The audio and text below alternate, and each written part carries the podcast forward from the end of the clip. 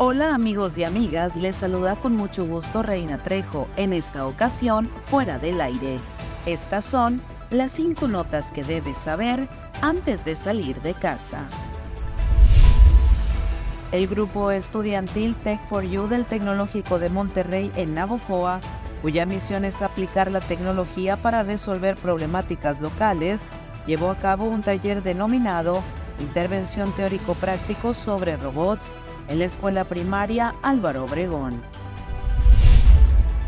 Todo está listo para conmemorar en Navojoa el 113 aniversario de la Revolución Mexicana, un evento cívico en donde participarán 30 instituciones educativas, así lo dio a conocer Julián Moroyoki, director de Educación y Cultura.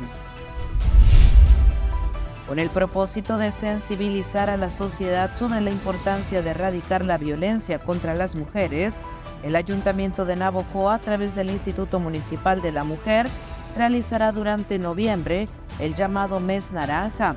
Será una serie de actividades de concientización.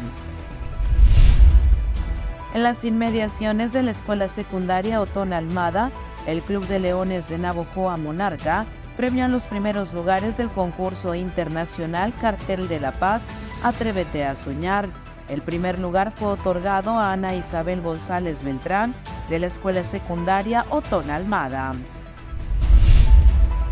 Con la captura de Mario, la Fiscalía General de Justicia del Estado de Sonora ha logrado esclarecer el homicidio de Rolando cometido en diciembre de 2019 en el municipio de Navojoa, con lo que se reafirma el compromiso de la representación social en la lucha contra la impunidad en el Estado. De acuerdo a la carpeta de investigación, se ha establecido la probable responsabilidad del detenido. Que tengas un maravilloso día. Para fuera del aire, Reina Trejo.